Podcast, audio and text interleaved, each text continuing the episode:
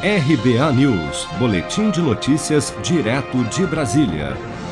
O ministro da Saúde, Marcelo Queiroga, desmentiu nesta quinta-feira os boatos de que teria pedido demissão do cargo ao presidente Bolsonaro.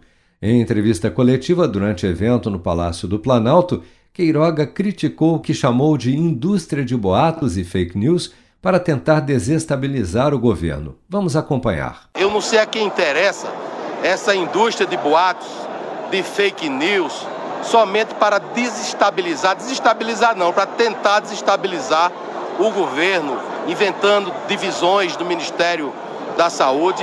Eu nem pedi demissão, nem vou pedir demissão.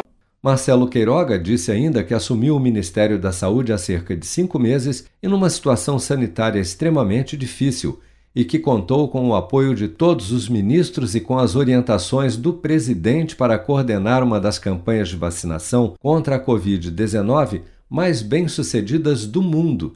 E completou, aspas, estarei aqui no Ministério da Saúde até o dia que o presidente da República entender que eu sou útil à nação brasileira. Brasil acima de tudo, Deus acima de todos. Fecha aspas, concluiu o ministro.